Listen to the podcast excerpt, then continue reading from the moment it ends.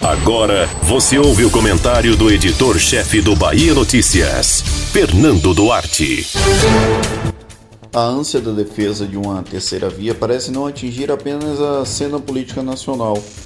Na Bahia, onde estão praticamente cristalizados os nomes de ACM Neto e Jacques Wagner na disputa pelo governo do estado, há também um esforço reiterado de tornar viável um palanque inteiramente disponível para apoiar o presidente Jair Bolsonaro, forçado por uma via alternativa dicotomia entre PT e DEM na Bahia, ou numa espécie de empurrão forçoso para que a Semineto se assuma enquanto bolsonarista.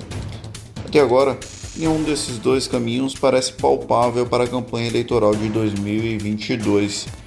Do lado petista, há uma estratégia de fomentar que João Roma, atual ministro da Cidadania, mantenha um rompimento com o ex-aliado Assemineto e roube nacos de votos da direita moderada baiana. Logicamente, o entorno de Wagner jamais vai admitir escolher adversários, mas a presença de um Roma facilitaria inúmeros discursos contra o Semineto. Então, o palanque bolsonarista beneficia Wagner tanto quanto a candidatura de Lula, a principal impulsão disponível até aqui, segundo as pesquisas de opinião. Em 2020, na sucessão em Salvador, já foi possível perceber que o petismo e o entorno torcem, ainda que discretamente, para que Bolsonaro tenha um mínimo de sobrevida na Bahia, o que simplificaria o eterno duelo travado pelo marketing político entre mocinhos e vilões. Portanto, não nos enganemos ao ouvir falas que surgiram a necessidade de múltiplas candidaturas, ainda que do campo adversário. O último levantamento disponível, realizado pelo Instituto Paraná Pesquisas em parceria com Bahia Notícias, todavia, trouxe um dado que não pode ser desprezado.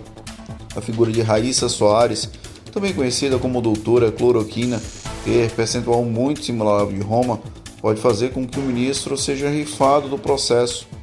A fidelidade bolsonariana é tão autêntica quanto uma cédula de R$ reais. Então, seria bom o pernambucano colocar as barbas de molho, apesar dele adotar o visual, o visual imberbe. Tal movimento facilitaria a vida de Assemineto, já que um Roma traído emplacaria mais facilmente o discurso arrependido de um ex. São hipóteses pouco prováveis, porém não inteiramente descartáveis. O ministro é um nome forte associado a Bolsonaro, porém está longe de conseguir associação automática, ainda que comande uma pasta relevante da esplanada para obter visibilidade. Roma ainda é muito neto e pouco Bolsonaro para a comunidade local. Por isso, o BT e seus companheiros deverão seguir pelo caminho mais lógico de tentar associar o ex-prefeito de Salvador ao presidente. A aposta da terceira via é possível, mas é mais didático jogar o D no colo do bolsonarismo, que muitas vezes, inclusive, faz por merecer. Por isso, do lado de Assemineto, não seria tão absurdo os dedos cruzados para que aparecesse um outro nome para carregar o fardo Bolsonaro nas costas. Se não for João Roma, então nem se fala. Seria o objeto de desejo para que o ex-gestor soteropolitano conseguisse se manter distante do ocupante do Palácio Planalto e com direito a herdar os apoios e articulações obtidas pelo ministro na tentativa de se viabilizar enquanto candidato. Falar de 2022 ainda é muito nebuloso. Apostar no surgimento de terceiras vias chega a ser atirar no escuro de olhos vendados e torcer para que a bala atinja o alvo. Enquanto isso, vamos observando em algumas situações, até rindo dos universos de possibilidades que insistem em trazer à baila.